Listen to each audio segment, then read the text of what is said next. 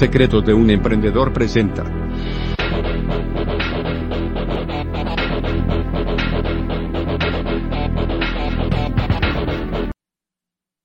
Ningún hombre alcanza un gran éxito si no está dispuesto a hacer sacrificios personales. Puedes hacerlo si crees que puedes. En la lección anterior, aprendiste el valor del entusiasmo. También aprendiste cómo generar entusiasmo y cómo transmitir su influencia a los demás, a través del principio de la sugestión. Llegas ahora al estudio del autocontrol, mediante el cual puedes dirigir tu entusiasmo hacia fines constructivos. Sin autocontrol, el entusiasmo se asemeja al rayo desenfrenado de una tormenta eléctrica. Puede golpear en cualquier lugar, puede destruir la vida y la propiedad. El entusiasmo es la cualidad vital que te impulsa a la acción, mientras que el autocontrol es el volante que dirige tu acción para que construya y no destruya. Para ser una persona bien equilibrada, hay que ser una persona en la que el entusiasmo y el autocontrol estén igualados. Un estudio que acabo de realizar sobre los 160.000 reclusos adultos de las penitenciarías de los Estados Unidos revela el sorprendente hecho de que el 92% de estos desafortunados hombres y mujeres están en prisión porque carecen de autocontrol necesario para dirigir sus energías de forma constructiva. Vuelva a escuchar el párrafo anterior. Es auténtico, es sorprendente. Es un hecho que la mayoría de las penas del hombre se producen por falta de autocontrol. Las sagradas escrituras están llenas de advertencias en apoyo del autocontrol. Incluso nos instan a amar nuestros enemigos y a perdonar a los que nos hieren.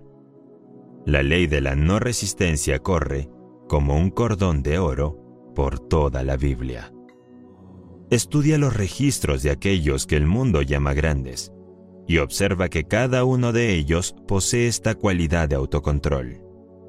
Por ejemplo, estudien las características de nuestro inmortal Lincoln.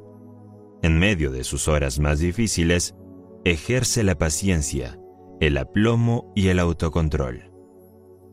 Estas fueron algunas de las cualidades que lo convirtieron en el gran hombre que fue.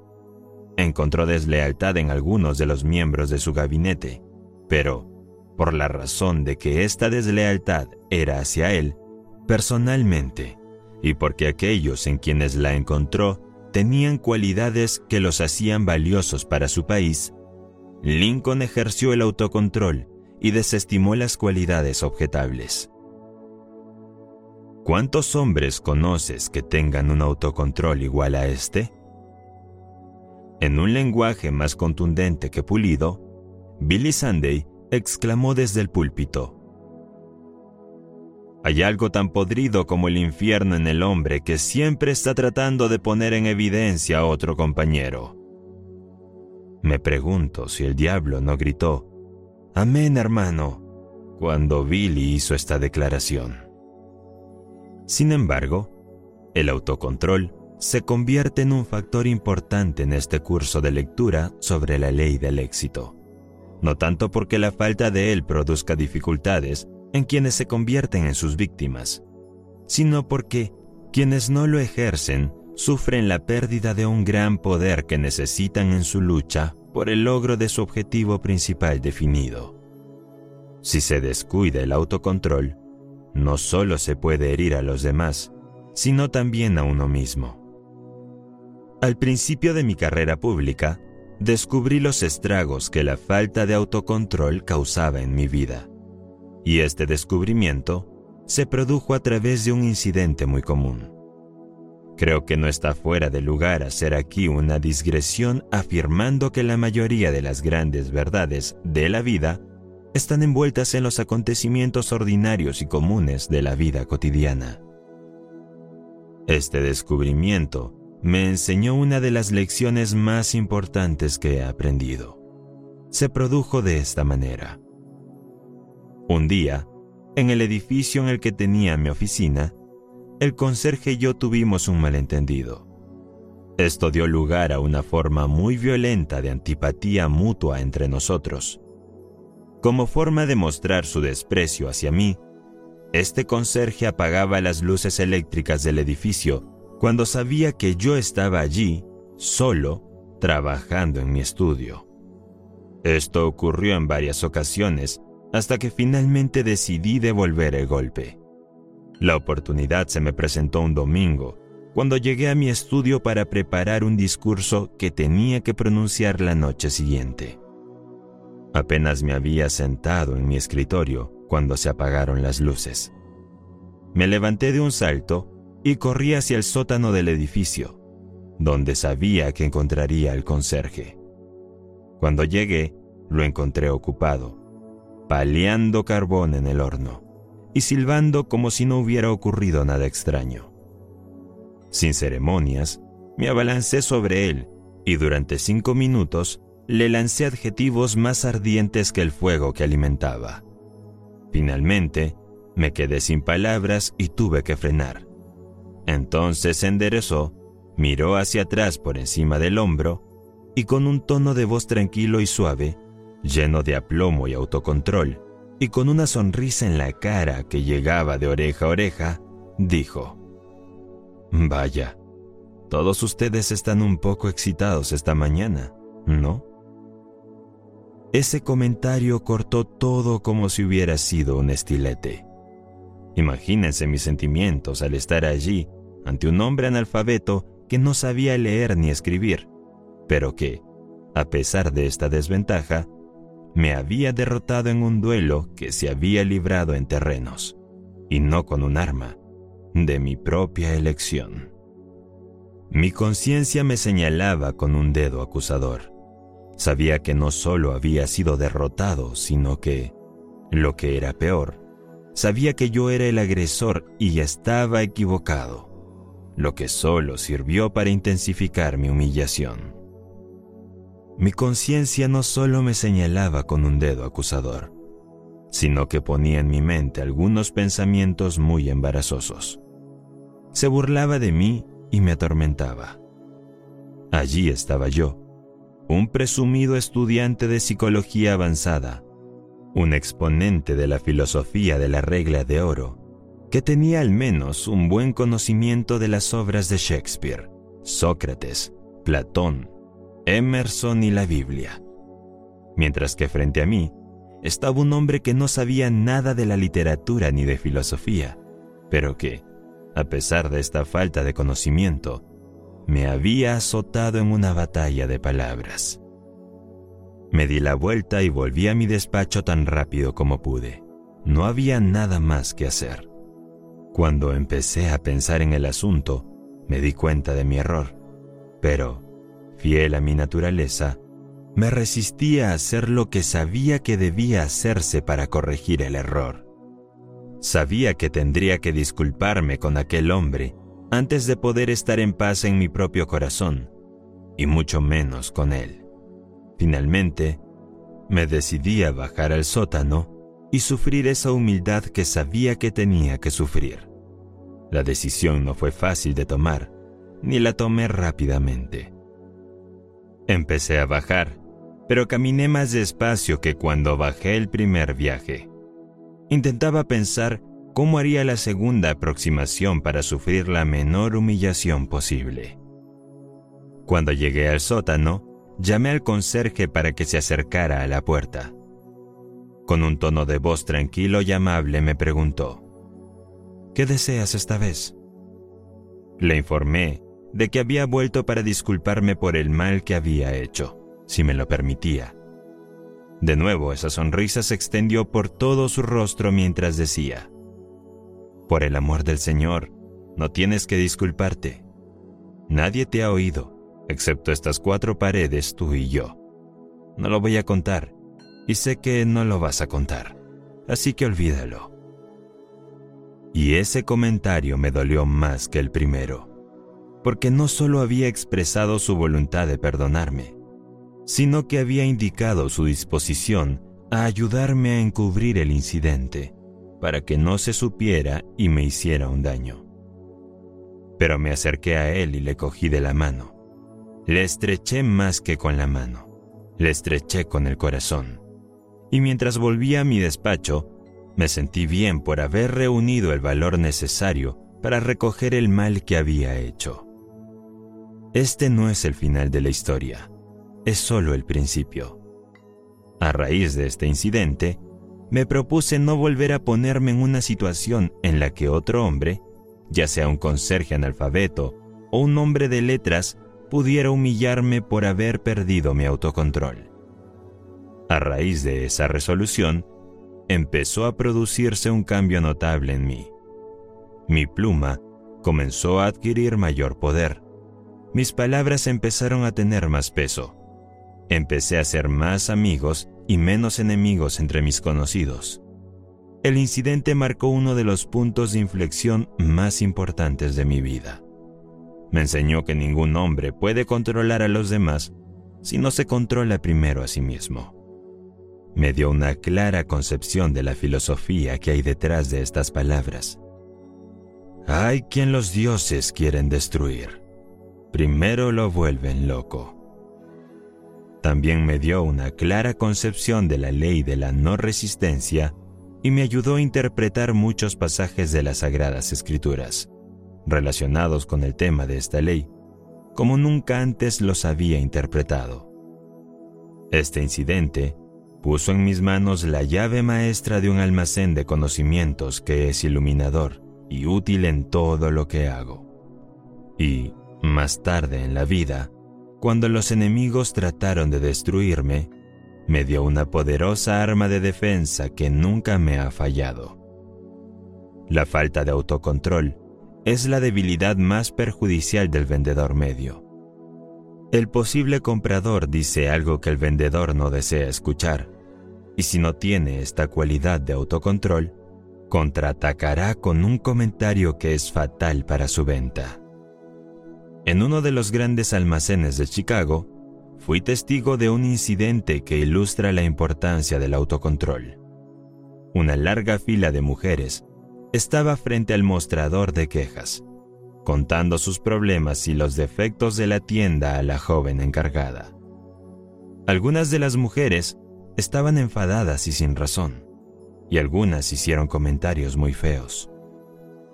La joven encargada del mostrador recibió a las mujeres descontentas sin el menor signo de resentimiento por sus comentarios. Con una sonrisa en la cara, dirigió a esas mujeres a los departamentos adecuados con una gracia y un aplomo tan encantadores que me maravilló su autocontrol. Justo detrás de ella había otra joven que hacía anotaciones en papelitos y los pasaba delante de ella, mientras que las mujeres de la fila descargaban sus problemas.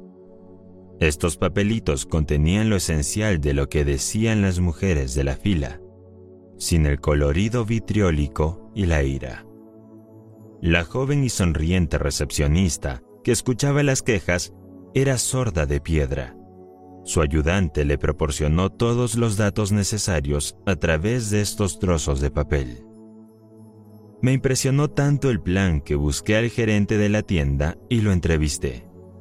Me informó de que había seleccionado a una mujer sorda para uno de los puestos más difíciles e importantes de la tienda, por la razón de que no había podido encontrar a ninguna otra persona con suficiente autocontrol para ocupar el puesto.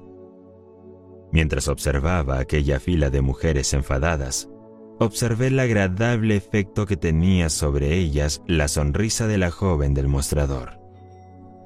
Llegaron ante ella gruñendo como lobos y se marcharon mansas y tranquilas como ovejas. De hecho, algunas de ellas tenían cara de oveja al marcharse, porque el autocontrol de la joven las había avergonzado. Desde que presencié aquella escena, he pensado en el aplomo y el autocontrol de aquella joven del mostrador cada vez que me he sentido irritado por comentarios que no me gustaban. Y a menudo he pensado que todo el mundo debería tener unas orejeras mentales que pudieran ponerse sobre las orejas en algunos momentos. Personalmente, he desarrollado el hábito de cerrar mis oídos contra muchas de las charlas ociosas que solía resentir. La vida es muy corta y hay demasiado trabajo constructivo que hacer para justificar que devolvamos el golpe a todos los que dicen lo que no queremos oír. En el ejercicio de la abogacía, he observado un truco muy inteligente que los abogados litigantes utilizan cuando desean obtener una declaración de hechos de un testigo beligerante que responde a las preguntas con el proverbial no recuerdo o no sé. Cuando todo lo demás falla, se las arreglan para hacer que ese testigo se enfade. Y en ese estado de ánimo le hacen perder el autocontrol y hacer declaraciones que no habría hecho si hubiera mantenido la cabeza fría. La mayoría de nosotros va por la vida con el ojo del tiempo puesto en el cielo en busca de problemas. Por lo general, encontramos lo que buscamos. En mis viajes he estudiado a los hombres que he escuchado en la conversación del vagón Pullman y he observado que prácticamente nueve de cada diez tienen tan poco autocontrol que se invitan a sí mismos a la discusión de casi cualquier tema que pueda surgir.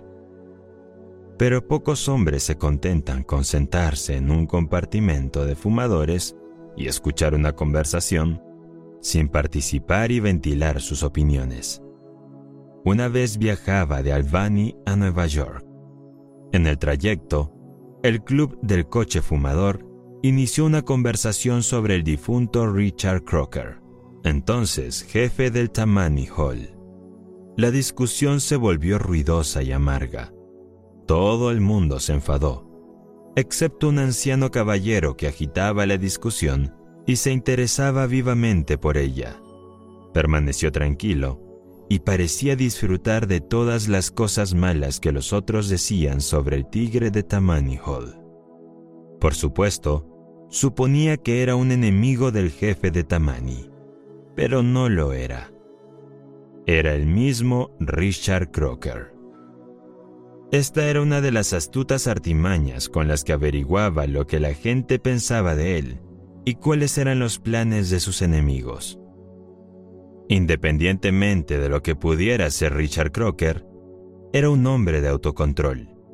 Tal vez esa sea una de las razones por las que permaneció como jefe indiscutible de Tammany Hall todo el tiempo que lo hizo.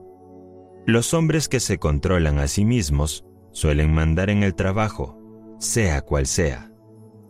Escuchen de nuevo la última frase del párrafo anterior porque contiene una sutil sugerencia que podría serles útil. Se trata de un incidente común, pero es precisamente en esos incidentes donde se ocultan las grandes verdades de la vida, ocultas porque los escenarios son ordinarios y comunes. No hace mucho acompañé a mi mujer a una casa de gangas. Nos llamó la atención una multitud de mujeres que se daban codazos delante de un mostrador de enaguas en el que se ofrecían gangas. Una señora que parecía tener unos 45 años se arrastró con las manos y las rodillas a través de la multitud y se metió delante de una clienta que había captado la atención de la vendedora que estaba delante de ella. Con un tono de voz alto y agudo, exigió atención. La vendedora era una diplomática que entendía la naturaleza humana. También poseía autocontrol, pues sonrió dulcemente a la intrusa y le dijo, Sí, señorita, estaré con usted en un momento. La intrusa se calmó. No sé si fue el sí, señorita, o el tono dulce con el que se lo dijo lo que modificó su actitud, pero fue una cosa o la otra, quizá ambas. Lo que sí sé es que la vendedora fue recompensada por su autocontrol con la venta de tres enaguas. Y la feliz señorita se fue sintiéndose mucho más joven por el comentario. El pavo asado es un plato muy popular, pero comerlo en exceso le costó a un amigo mío, que se dedica a la imprenta, un pedido de 50 mil dólares. Sucedió que el día después de Acción de Gracias, cuando fui a su oficina con el propósito de presentarle a un prominente ruso que había venido a los Estados Unidos para publicar un libro. El ruso hablaba inglés chapurreado, por lo que le resultaba difícil hacerse entender con facilidad. Durante la entrevista, le hizo a mi amigo impresor una pregunta que se confundió con una reflexión sobre su capacidad como impresor. En un momento de despreocupación, le contestó con este comentario. El problema de ustedes, los bolcheviques, es que miran con recelo al resto del mundo solo por su propia miopía. Mi amigo, bolchevique, me dio un codazo y me susurró. El caballero parece estar enfermo. Llamaremos de nuevo, cuando se sienta mejor. Pero no volvió a llamar. Hizo su pedido a otra imprenta, y me enteré después de que el beneficio de ese pedido era de más de 10 mil dólares. 10 mil dólares parece un precio muy alto para pagar un plato de pavo, pero ese es el precio que le costó a mi amigo impresor, pues me ofreció una disculpa por su conducta aduciendo que su cena de pavo le había provocado una indigestión y que, por lo tanto, había perdido su autocontrol. Una de las mayores cadenas de tiendas del mundo ha adoptado un método único, aunque eficaz, para emplear a vendedores que hayan desarrollado la cualidad esencial de autocontrol que todo vendedor de éxito debe poseer. Esta empresa emplea a una mujer muy inteligente, que visita los grandes almacenes y otros lugares en los que se emplean vendedores y se selecciona a algunos que cree que tienen tacto y autocontrol. Pero, para estar segura de su juicio, se acerca a estos vendedores y les hace mostrar sus productos. Les hace todo tipo de preguntas para poner a prueba su paciencia. Si superan el desafío, se les ofrecen mejores puestos. Si fracasan en la prueba, simplemente han dejado pasar una buena oportunidad sin saberlo. Sin duda, todas las personas que se niegan o descuidan el autocontrol están literalmente rechazando una oportunidad tras otra sin saberlo. Un día estaba parado en el mostrador de guantes de una gran tienda, hablando con un joven que estaba empleado allí. Me decía que llevaba cuatro años en la tienda pero que debido a la falta de visión de la tienda, sus servicios no habían sido apreciados y que estaba buscando otro puesto. En medio de esa conversación, un cliente se le acercó y le pidió que le enseñara unos sombreros. No prestó atención a la pregunta del cliente hasta que terminó de contarme sus problemas, a pesar de que el cliente se estaba impacientando. Finalmente, volvió a dirigirse al cliente y le dijo, Este no es el departamento de sombreros. Cuando el cliente preguntó dónde podría encontrar ese departamento, el joven respondió, Pregúntele al que camina por allí, él indicará. Durante cuatro años, este joven había estado en la cima de una gran oportunidad, pero no lo sabía. Podría haber hecho un amigo de cada persona a la que sirvió en esa tienda, y estos amigos podrían haberle convertido en uno de los hombres más valiosos de la tienda, porque habrían vuelto a comerciar con él. Las respuestas rápidas a los clientes que preguntaban no hacen que vuelvan. Una tarde lluviosa, una anciana entró en unos grandes almacenes de Pittsburgh y se paseó sin rumbo fijo, como suelen hacer las personas que no tienen intención de comprar. La mayoría de los vendedores la miraron de reojo y se ocuparon de ordenar las existencias en sus estantes para no ser molestados por ella. Uno de los jóvenes la vio y se empeñó en preguntarle amablemente si podía atenderla. Ella le informó de que solo estaba esperando a que dejara de llover, que no deseaba hacer ninguna compra. El joven le aseguró que era bienvenida y al entablar conversación con ella, le hizo sentir que lo que había dicho iba en serio. Cuando se dispuso a irse, la acompañó a la calle y le levantó el paraguas.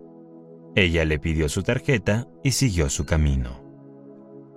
El incidente había sido olvidado por el joven cuando, un día, fue llamado a la oficina por el jefe de la empresa y le mostró una carta de una señora que quería que un vendedor fuera a Escocia a tomar un pedido de mobiliario para una mansión.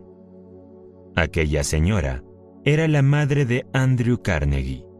También era la misma mujer a la que el joven había acompañado tan cortésmente a la calle muchos meses antes. En la carta, la señora Carnegie especificaba que este joven era el que ella deseaba que fuera enviado a tomar su pedido. Este pedido ascendía a una enorme suma, y el incidente supuso para el joven una oportunidad de ascenso que quizá nunca hubiera tenido de no ser por su cortesía con una anciana que no parecía una venta fácil. Al igual que las grandes leyes fundamentales de la vida están envueltas en el tipo más común de experiencias cotidianas, en que la mayoría de nosotros nunca nos fijamos, las verdaderas oportunidades a menudo están ocultas en las transacciones aparentemente sin importancia de la vida. Pregunta a las próximas 10 personas que conozcas por qué no han logrado más en sus respectivas líneas de esfuerzo, y al menos nueve de ellas te dirán que la oportunidad no parece aparecer en su camino. Ve un paso más allá y analiza con precisión a cada una de estas nueve personas observando sus acciones durante un solo día. Y lo más probable es que encuentres que cada una de ellas está rechazando el mejor tipo de oportunidades cada hora del día. Un día fui a visitar a un amigo que estaba asociado a una escuela comercial, en calidad de abogado. Cuando le pregunté cómo le iba, me contestó, Mal. Atiendo a un gran número de personas, pero no hago suficientes ventas para ganarme bien la vida. De hecho, mi cuenta en el colegio está al descubierto y estoy pensando en cambiar de puesto, ya que aquí no hay oportunidades. Sucedió que yo estaba de vacaciones y tenía 10 días de tiempo que podía utilizar a mi antojo. Así que desafié a su comentario de que no tenía oportunidad, diciendo que yo podía convertir su puesto en 250 dólares en una semana y mostrarle cómo hacer que valiera eso cada semana a partir de entonces. Me miró con asombro y me pidió que no bromeara con él sobre un asunto tan serio. Cuando por fin se convenció de que iba en serio, se aventuró a preguntarme cómo iba a realizar el milagro. Entonces le pregunté si había oído hablar alguna vez del esfuerzo organizado, a lo que respondió, ¿Qué quiere decir con esfuerzo organizado? Le informé que me refería a la dirección de sus esfuerzos de tal manera que pudiera inscribir de 5 a 10 estudiantes con la misma cantidad de esfuerzo que había estado poniendo en la inscripción de uno o de ninguno. Me dijo que estaba dispuesto a dejarse mostrar, así que le di instrucciones para que hiciera arreglos para que yo hablara ante los empleados de uno de los grandes almacenes locales. Hizo la solicitud y yo pronuncié el discurso. En mi charla, expuse un plan mediante el cual los empleados no solo podían aumentar su capacidad para ganar más dinero en sus puestos actuales, sino que también les ofrecía la oportunidad de prepararse para asumir mayores responsabilidades y ocupar mejores puestos. Después de mi charla que, por supuesto, tenía ese objetivo, mi amigo escribió a ocho de esos empleados en cursos nocturnos en la escuela comercial que él representaba. La noche siguiente, me reservó para un discurso similar ante los empleados de una lavandería, y tras el discurso, escribió a tres alumnos más, dos de ellos mujeres jóvenes que trabajaban sobre las lavadoras en el tipo de trabajo más duro. Dos días más tarde, me reservo para un discurso ante los empleados de uno de los bancos locales. Y tras el discurso, inscribió a cuatro alumnos más, haciendo un total de 15 alumnos, y el tiempo total consumido no fue más de seis horas, incluyendo el tiempo necesario para la entrega de los discursos y la inscripción de los alumnos. La comisión de mi amigo en las transacciones fue de algo más de 400 dólares. Estos lugares de trabajo se encontraban a menos de 15 minutos a pie del lugar de trabajo de este hombre, pero nunca había pensado en buscar allí el negocio. Tampoco había pensado nunca en aliarse con un conferenciante que pudiera ayudarle en la venta en grupo. Ese hombre es ahora dueño de una espléndida escuela comercial propia, y me informan que sus ingresos netos el año pasado fueron de más de 10 mil dólares. ¿No te llegan oportunidades? Tal vez vienen, pero no las ves. Tal vez las verás en el futuro cuando tú te estás preparando, a través de la ayuda de este curso de lectura sobre la ley del éxito, para que pueda reconocer una oportunidad cuando la ve. La sexta lección de este curso trata del tema de la imaginación, que fue el principal factor que entró en la transacción que acabo de relatar. La imaginación, más un plan definido, la autoconfianza y la acción fueron los principales factores que entraron en esta transacción. Ahora sabes cómo utilizar todos ellos y antes de que termines esta lección, comprenderás cómo dirigir estos factores mediante el autocontrol. Ahora examinemos el alcance del significado del término autocontrol. Tal como se utiliza en relación con este curso, describiendo la conducta general de una persona que lo posee. Una persona con autocontrol bien desarrollado no se deja llevar por el odio, la envidia, los celos, el miedo, la venganza o cualquier otra emoción destructiva similar. Una persona con un autocontrol bien desarrollado no entra en éxtasis ni se entusiasma ingobernablemente por algo o por alguien. La avaricia, el egoísmo y la aprobación de uno mismo más allá del punto de autoanálisis exacto y la apreciación de los méritos reales de uno indican la falta de autocontrol de una de sus formas más peligrosas.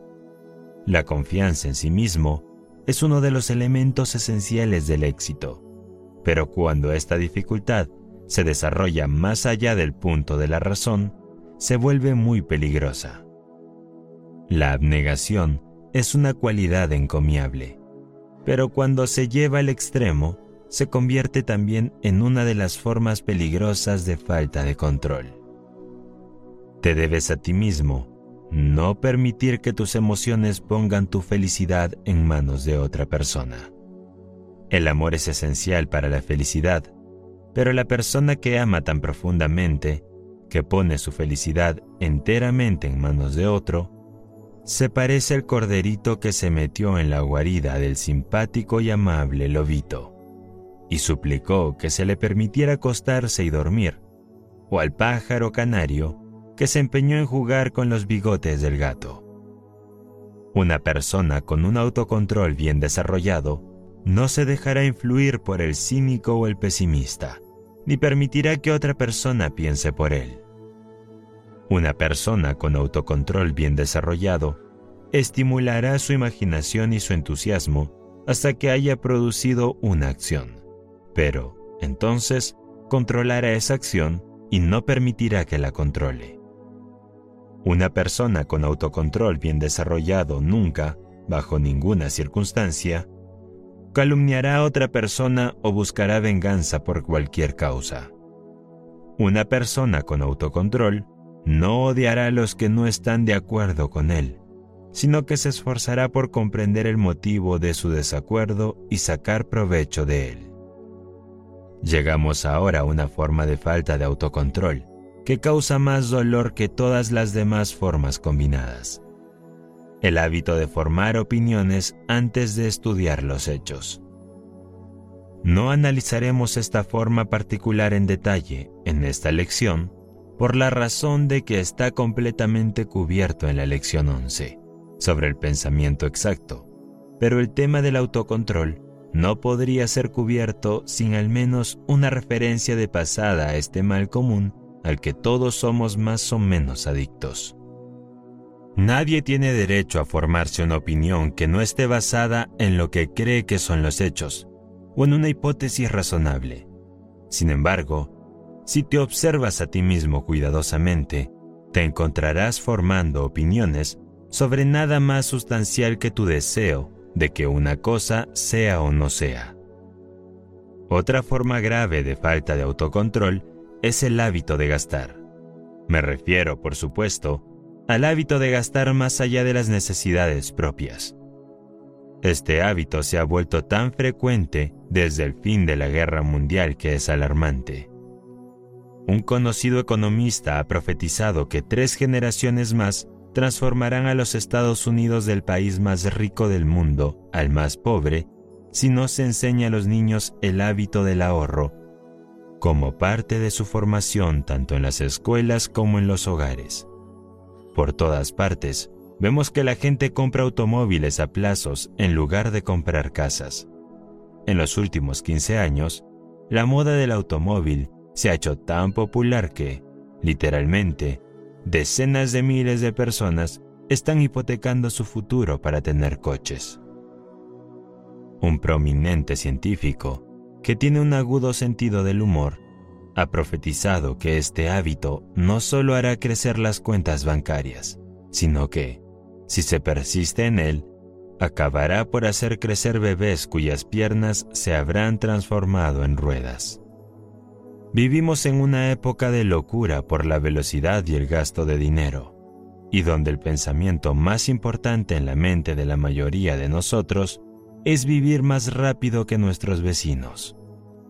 No hace mucho, el director general de una empresa, que emplea a 600 hombres y mujeres, se alarmó por el gran número de sus empleados que se estaban involucrando con los usureros y decidió poner fin a este mal. Cuando completó su investigación, descubrió que solo el 9% de sus empleados tenía cuentas de ahorro y del otro 91% que no tenía dinero por delante. El 75% estaba endeudado de una forma u otra, algunos de ellos irremediablemente implicados financieramente. De los que estaban endeudados, 210 poseían automóviles. Somos criaturas de la imitación. Nos cuesta resistir la tentación de hacer lo que vemos que hacen los demás. Si nuestro vecino se compra un Buick, debemos imitarlo. Y si no podemos reunir lo suficiente para hacer el primer pago de un Buick, debemos al menos tener un Ford. Mientras tanto, no nos preocupamos por el mañana. Vivimos al día compramos el carbón por libras y la harina en sacos de 5 libras, pagando así un tercio más de lo que debería costar, porque se distribuye en pequeñas cantidades. Por supuesto, esta advertencia no se aplica para ti. Está dirigido solo a aquellos que se atan a las cadenas de la pobreza, gastando más allá de su capacidad de ganancia y que todavía no han oído que hay leyes definidas que deben ser observadas por todos los que quieren alcanzar el éxito. El automóvil es una de las maravillas modernas del mundo, pero es más un lujo que una necesidad, y decenas de miles de personas que ahora pisan el acelerador a un ritmo vivo van a ver algunos derrapes peligrosos cuando lleguen sus días de lluvia. Se requiere un considerable autocontrol para utilizar los tranvías como medio de transporte cuando la gente que nos rodea conduce automóviles. Pero todos los que ejercen este autocontrol están prácticamente seguros de ver el día en que muchos de los que ahora conducen automóviles irán en los tranvías o caminarán. Fue esta tendencia moderna a gastar todos los ingresos los que llevó a Henry Ford a proteger a sus empleados con ciertas restricciones cuando estableció su famosa escala de salarios mínimos de 5 dólares al día. Hace 20 años, si un niño quería una carretera, fabricaba las ruedas con tablas y tenía el placer de construirla él mismo. Ahora, si un niño quiere un carro, lo pide a gritos y así lo consigue. La falta de autocontrol está siendo desarrollada en las generaciones futuras por sus padres pero se han convertido en víctimas del hábito del gasto. Hace tres generaciones, prácticamente cualquier niño podía arreglar sus propios zapatos con el equipo de zapatero de la familia. Hoy en día, el niño lleva sus zapatos a la zapatería de la esquina y paga 1,75 dólares por tacones y medias suelas. Y esta costumbre no se limita en absoluto a las clases ricas y acomodadas. Repito, el hábito de gastar está convirtiendo a Estados Unidos en una nación de indigentes. Estoy seguro de que tú estás luchando por alcanzar el éxito, porque si no lo estuvieras, no estarías escuchando este curso. Permíteme recordarte entonces que una pequeña cuenta de ahorros te atraerá muchas oportunidades que no se te presentarían sin ella. El tamaño de la cuenta no es tan importante como el hecho de que haya establecido el hábito del ahorro, ya que este hábito lo marca como una persona que ejerce una forma importante de autocontrol. La tendencia moderna de los que trabajan por un salario es gastarlo todo. Si un hombre que recibe 3 mil dólares al año se las arregla bastante bien con ello, recibe un aumento de mil dólares al año, sigue viviendo con 3 mil y coloca la parte aumentada de sus ingresos en la caja de ahorros? No, a menos que sea uno de los pocos que han desarrollado el hábito del ahorro. Entonces, ¿qué hace con esos mil dólares adicionales?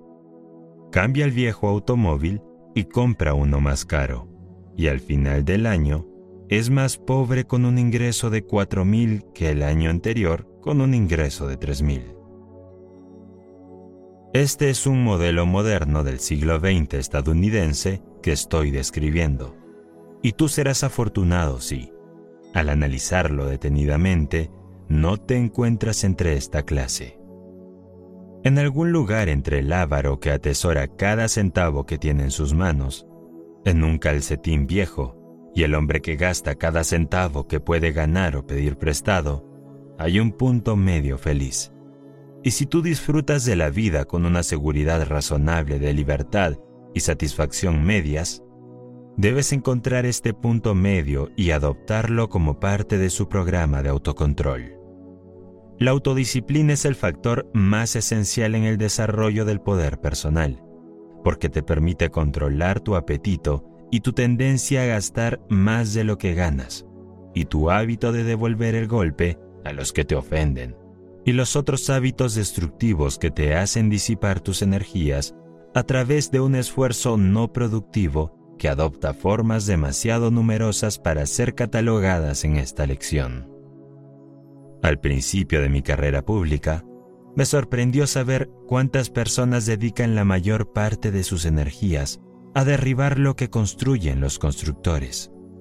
Por un extraño giro de la rueda del destino, uno de estos destructores se cruzó en mi camino y se dedicó a intentar destruir mi reputación. Al principio, me sentí inclinado a devolverle el golpe, pero mientras estaba sentado frente a la máquina de escribir una noche, me vino un pensamiento que cambió toda mi actitud hacia ese hombre. Quitando la hoja de papel que estaba en mi máquina de escribir, introduje otra en la que expuse este pensamiento con justamente estas palabras. Tú tienes una enorme ventaja sobre el hombre que te hace una injuria. Tienes la posibilidad de perdonarlo, mientras que él no tiene esa ventaja sobre ti. Cuando terminé de escribir estas líneas, me di cuenta de que había llegado a un punto en el que tenía que decidir una política que me sirviera de guía en cuanto a mi actitud hacia los que critican mi trabajo o intentan destruir mi reputación. Llegué a esta decisión razonando de la siguiente manera. Tenía dos posibilidades de actuación. Podía malgastar gran parte de mi tiempo y energía en devolver el golpe a los que trataban de destruirme, o podía dedicar esa energía a promover el trabajo de mi vida y dejar que el resultado de ese trabajo fuera mi única respuesta a todos los que criticaran mis esfuerzos o cuestionaran mis motivos. Me decidí por esta última opción y la elegí. Por tus hechos te conocerán. Si tus actos son constructivos y estás en paz contigo mismo, en tu propio corazón, no encontrarás necesario detenerte a explicar tus motivos, pues ellos se explicarán por sí mismos. El mundo olvida pronto a sus destructores solo construye sus monumentos y concede honores a sus constructores. Ten en cuenta este hecho, y te reconciliarás más fácilmente con la política de negarte a malgastar tus energías, devolviendo el golpe a los que te ofenden. Toda persona que llega a algo en este mundo alcanza el punto, tarde o temprano, en el que se ve obligada a resolver esta cuestión de política hacia sus enemigos. Y si quieres una prueba de que vale la pena ejercer el suficiente autocontrol para abstenerse de disipar tus energías vitales devolviendo el golpe, entonces estudia los registros de todos los que se han elevado a las altas estaciones de la vida y observa cuán cuidadosamente frenaron este hábito destructivo. Es un hecho bien conocido que ningún hombre ha alcanzado una posición elevada en la vida sin la oposición de naturaleza violenta de enemigos celosos y envidiosos. El difunto presidente Warren G. Harding y el expresidente Wilson y John H. Peterson de la National Cash Register Company y decenas de otros que podría mencionar fueron víctimas de esta cruel tendencia, de cierto tipo de hombre depravado a construir la reputación. Pero estos hombres no perdieron tiempo en dar explicaciones o devolver el golpe a sus enemigos. Ejercieron el autocontrol. Solo sé que estos ataques a los hombres que están en la vida pública, crueles e injustos y falsos como suelen ser, sirven para un buen propósito. En mi propio caso, sé que hice un descubrimiento que fue de gran valor para mí, como resultado de una serie de amargos ataques que un periodista contemporáneo lanzó contra mi persona. No presté atención a estos ataques durante cuatro o cinco años, hasta que finalmente se volvieron tan atrevidos que decidí anular mi política y devolver el golpe a mi antagonista. Me senté ante mi máquina de escribir y me puse a redactar. En toda mi experiencia como escritor, no creo haber reunido nunca una colección de adjetivos tan mordaces como los utilicé en esta ocasión. Cuanto más escribía, más me enfadaba, hasta que escribí todo lo que se me ocurrió sobre el tema. Al terminar la última línea, me invadió un extraño sentimiento. Era un sentimiento de amargura hacia el hombre que había tratado de herirme. Era un sentimiento de compasión, de simpatía, de perdón me había psicoanalizado inconscientemente a liberar, sobre las teclas de mi máquina de escribir, las emociones reprimidas de odio y resentimiento que había acumulado involuntariamente en mi mente subconsciente durante un largo periodo de años. Ahora, si me encuentro muy enfadado, me siento ante mi máquina y lo escribo fuera de mi sistema. Y luego tiro el manuscrito o lo archivo como una muestra para mi álbum de recortes a la que puedo volver en los próximos años, después de que los procesos evolutivos me hayan llevado aún más alto en el reino de la comprensión. Las emociones reprimidas, especialmente la emoción del odio, se asemejan a una bomba que ha sido construida con altos explosivos, y a menos que se asemejen con tanta comprensión de su naturaleza como un experto manejaría una bomba, son muy peligrosas. Una bomba puede ser inofensiva por la explosión en un campo abierto o por la desintegración en un baño del tipo adecuado. Asimismo, un sentimiento de ira u odio puede ser inofensivo si se expresa de una manera que armonice con el principio de psicoanálisis. Antes de que puedas alcanzar el éxito en el sentido más elevado y amplio, tienes que conseguir un control tan exhaustivo sobre ti mismo que seas una persona con aplomo. Eres el producto de al menos un millón de años de cambio evolutivos. Durante innumerables generaciones que te preceden, la naturaleza ha estado templando y refinando los materiales que han entrado en tu composición. Paso a paso, ha eliminado de las generaciones que te han precedido los instintos animales y las pasiones más bajas hasta que ha producido, en ti, el mejor espécimen de animal que existe. Ella te ha dotado, a través de este lento proceso evolutivo, la razón y el equilibrio suficientes para que puedas controlar y hacer lo que quieras. Ningún otro animal ha sido dotado del autocontrol como el que tú posees. Ha sido dotado con el poder de utilizar la forma de energía más altamente organizada conocida por el hombre, la del pensamiento. No es improbable que el pensamiento sea el vínculo más estrecho que existe entre las cosas materiales y físicas de este mundo y el mundo de la divinidad. No solo tienes el poder de pensar, sino que, lo que es mil veces más importante, tienes el poder de controlar tus pensamientos y dirigirlos para que hagan tu voluntad. Llegamos ahora a la parte realmente importante de esta lección. Escucha despacio y con meditación. A bordo de esta parte de la lección, casi con temor y temblor, pues nos enfrenta un tema que muy pocos hombres están capacitados para discutir con razonable inteligencia. Repito, tienes el poder de controlar tus pensamientos y hacer que cumplan tu voluntad. Su cerebro puede ser comparado con una dínamo, en el sentido que genera o pone en movimiento la misteriosa energía llamada pensamiento. Los estímulos que ponen en marcha su cerebro son de dos tipos.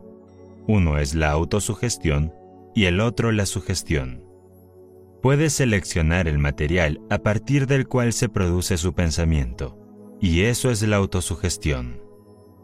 Puedes permitir que otros seleccionen el material a partir del cual se produce tu pensamiento, y eso es sugestión. Es un hecho humillante que la mayor parte del pensamiento sea producido por las sugerencias externas de otros. Y es aún más vergonzoso tener que admitir que la mayoría de nosotros acepta esta sugerencia sin examinarla o cuestionar su solidez. Leemos los periódicos como si cada palabra estuviera basada en hechos. Nos dejamos llevar por los chismes y las charlas de los demás como si cada palabra fuera cierta. El pensamiento es la única cosa sobre la que tienes un control absoluto y, sin embargo, a menos que seas la proverbial excepción, que es aproximadamente una de cada diez mil, permites que otras personas entren en la mansión sagrada de tu mente y depositen allí, a través de la sugestión, sus problemas y desgracias, adversidades y falsedades como si no tuvieras el poder de cerrar la puerta y mantenerlos fuera. Tienes bajo tu control el poder de seleccionar el material que constituye los pensamientos dominantes de tu mente. Y con la misma seguridad que estás escuchando estas líneas, esos pensamientos que dominan tu mente te traerán el éxito o el fracaso, según su naturaleza. El hecho de que el pensamiento sea la única cosa sobre la que tienes control absoluto es, en sí mismo, de la más profunda importancia, ya que sugiere fuertemente que el pensamiento es tu más cercano acercamiento a la divinidad, en este plano terrenal. Este hecho también conlleva otra sugerencia altamente impresionante, a saber, que el pensamiento es tu herramienta más importante aquella con la que puedes moldear tu destino mundano de acuerdo a tu propio gusto. Seguramente, la divina providencia no hizo del pensamiento el único poder sobre el que tienes un control absoluto, sin asociar a ese poder potencialidades que, si se entendieran y desarrollaran, asombrarían a la imaginación. El autocontrol es únicamente una cuestión de control del pensamiento. Por favor, escucha la frase anterior en voz alta. Escúchala detenidamente y medita sobre ella antes de seguir escuchando, porque es, sin duda, la frase más importante de todo este curso. Probablemente estás estudiando este curso porque estás buscando seriamente la verdad y la comprensión suficiente para permitirte alcanzar alguna estación alta en la vida. Estás buscando la llave mágica que abrirá la puerta a la fuente de poder y, sin embargo, tienes la llave en tus propias manos y puedes hacer uso de ella en el momento en que aprendas a controlar tus pensamientos. Coloca en tu propia mente, a través del principio de la autosugestión, los pensamientos positivos y constructivos que armonizan con tu objetivo principal definido en la vida. Y esa mente transformará esos pensamientos en realidad física y te los devolverá como un producto terminado. Esto es control del pensamiento. Cuando eliges deliberadamente los pensamientos que dominan tu mente y te niegas firmemente a admitir sugerencias externas, estás ejerciendo el autocontrol en su forma más elevada y eficiente. El hombre es el único animal vivo que puede hacer esto. Nadie sabe cuántos millones de años ha necesitado la naturaleza para producir este animal, pero todo estudiante inteligente de psicología sabe que los pensamientos dominantes determinan las acciones y la naturaleza del animal. El proceso a través del cual uno puede pensar con precisión es un tema que se ha observado para la lección 11 de este curso. El punto que deseamos establecer claramente en esta lección es el que el pensamiento, ya sea precisa o inexacta, es el poder del funcionamiento más altamente organizado de su mente, y que no son sino la suma total de sus pensamientos dominantes o más prominente. Si quieres ser un maestro de la venta, ya sea de bienes o mercancías o servicios personales, debes ejercer el suficiente autocontrol para dejar de lado todos los argumentos y sugerencias adversas. La mayoría de los vendedores tienen tan poco autocontrol que oyen al posible comprador decir no, incluso antes de que lo diga. No son pocos los vendedores que oyen estas palabras fatal no, incluso antes de llegar a la presencia de su posible comprador. Tienen tan poco autocontrol que en realidad se sugieren a sí mismos que su posible comprador dirá no cuando le pidan que compre sus productos. Qué diferente es el hombre de autocontrol. No solo se sugiere a sí mismo que su posible comprador dirá sí, sino que si el deseado sí no llega, se queda en el trabajo hasta que rompe la oposición y fuerza un sí. Si su posible comprador dice no, no lo escucha. Si su posible comprador dice no, una segunda y una tercera y una cuarta vez, no lo escucha porque es un hombre de autocontrol y no permite que lleguen a su mente más sugerencias que las que él desea que le influyan. El maestro vendedor, ya sea que se dedique a la venta de mercancías, o de servicios personales, o de sermones, o de discursos públicos, entiende cómo controlar sus propios pensamientos. En lugar de ser una persona que acepta con mansa sumisión las sugerencias de los demás, es una persona que persuade a los demás para que acepten sus sugerencias. Al controlarse a sí mismo y al poner solo pensamientos positivos en su propia mente, se convierte en una personalidad dominante, en un maestro de ventas. Esto también es autocontrol. Un maestro de la venta es aquel que toma la ofensiva y nunca el lado defensivo de una discusión si ésta surge. Por favor, escucha de nuevo la frase anterior. Si tú eres un maestro de la venta, sabes que es necesario que mantengas a tu posible comprador a la defensiva, y también sabes que será fatal para su venta si permite que él lo ponga a la defensiva y lo mantenga así. Es posible, y por supuesto lo será en ocasiones, que se encuentre en una posición en la que tenga que asumir el lado defensivo de la conversación durante un tiempo. Pero es su tarea ejercer un aplomo y un autocontrol tan perfectos que cambiará de lugar con su posible comprador sin que se dé cuenta de que lo ha hecho, poniéndolo de nuevo a la defensiva. Esto requiere la más consumada habilidad y autocontrol. La mayoría de los vendedores Deja de lado este punto vital, enfadándose y tratando de asustar al posible comprador para que se rinda. Pero el maestro de la venta mantiene la calma y la serenidad y suele salir vencedor. La palabra vencedor hace referencia a todas las personas que intentan persuadir o convencer a otros mediante argumentos lógicos o apelando al interés propio. Todos somos vendedores, o al menos deberíamos serlo, independientemente de la forma de servicio que prestemos o del tipo de bienes que ofrezcamos. La capacidad de negociar con otras personas sin roces ni discusiones es la cualidad más destacada de todas las personas de éxito. Observa a las personas más cercanas a ti y fíjate en que son pocas las que entienden este arte de la negociación con tacto. Observa también cuán exitosos son los pocos que entienden este arte, a pesar de que pueden tener menos educación que aquellos con quienes negocian. Es una habilidad que se puede cultivar. El arte de la negociación exitosa surge del autocontrol paciente y minucioso. Fíjate en la facilidad con la que el vendedor de éxito ejerce el autocontrol cuando trata con un cliente impaciente. En su corazón, ese vendedor puede estar en ebullición, pero no verás ninguna evidencia de ello en su cara, en sus actitudes o en sus palabras ha adquirido el arte de la negociación con tacto. Un solo seño de desaprobación o una sola palabra que denote impaciencia a menudo arruinan una venta.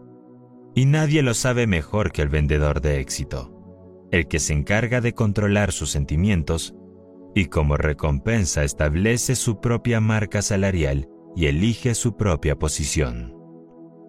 Observar a una persona que ha adquirido el arte de la negociación exitosa es una educación liberal en sí misma. Observa al orador público que ha adquirido este arte. Fíjate en la firmeza de su paso cuando sube al estrado. Observa la firmeza de su voz cuando empiece a hablar. Estudia la expresión de su rostro cuando arrasa a su público con la maestría de su argumento. Has aprendido a negociar sin fricciones. Observa al médico que ha adquirido este arte cuando entra en la habitación del enfermo y saluda a su paciente con una sonrisa. Su porte, el tono de su voz, la mirada de seguridad en su rostro, todo ello lo señala como alguien que ha adquirido el arte de la negociación exitosa, y el paciente comienza a sentirse mejor en el momento en que entra en la habitación del enfermo. Observa al capataz de la obra que ha adquirido este arte y observa cómo su sola presencia espola a sus hombres a un mayor esfuerzo y les inspira confianza y entusiasmo. Observa al abogado que ha adquirido este arte y mira cómo se gana el respeto y la atención del tribunal, del jurado y de sus compañeros de profesión. Hay algo en el tono de su voz, la postura de su cuerpo y la expresión de su rostro que hace que su oponente sufra en comparación no solo conoce su caso, sino que convence al tribunal y al jurado de que lo conoce, y como recompensa, gana sus casos y reclama grandes honorarios de retención. Y todo se basa en el autocontrol. El autocontrol es el resultado del control del pensamiento. Coloca deliberadamente en tu propia mente la clase de pensamientos que deseas y mantén fuera de tu mente aquellos pensamientos que otros colocan allí por medio de la sugestión, y te convertirás en una persona de autocontrol.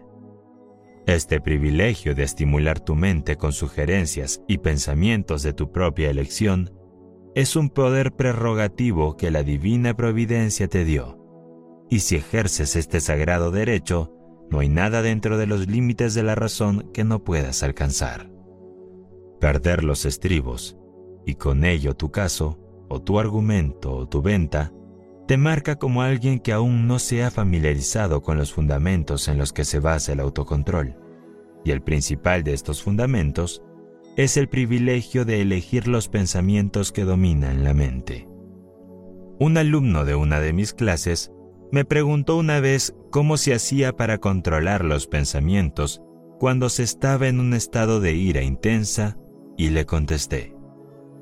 Exactamente de la misma manera que cambiarías tus modales y el tono de tu voz si estuvieras en una acalorada discusión con un miembro de tu familia y escucharas el timbre de la puerta, advirtiéndote que la compañía está a punto de visitarte. Te controlarías porque desearías hacerlo. Si alguna vez has estado en un aprieto similar, en el que te has visto en la necesidad de encubrir tus verdaderos sentimientos y cambiar la expresión de tu rostro rápidamente, sabes lo fácil que es hacerlo. Y también sabes lo que se puede hacer porque uno quiere hacerlo. Después de todos los logros, detrás de todo el autocontrol, detrás de todo el control de los pensamientos, está ese algo mágico llamado deseo. No es un error decir que solo estás limitado por la profundidad de tus deseos. Cuando tus deseos son lo suficientemente fuertes, parecerá que posees poderes sobrehumanos para conseguirlo. Nadie ha explicado nunca este extraño fenómeno de la mente, y quizás nadie lo explicará jamás. Pero si dudas de que existe, no tienes más que experimentar y convencerte. Si estuvieras en un edificio en llamas y todas las puertas y ventanas estuvieran cerradas con llave, lo más probable es que desarrollarías la fuerza suficiente para derribar la puerta media, debido a tu intenso deseo de liberarte.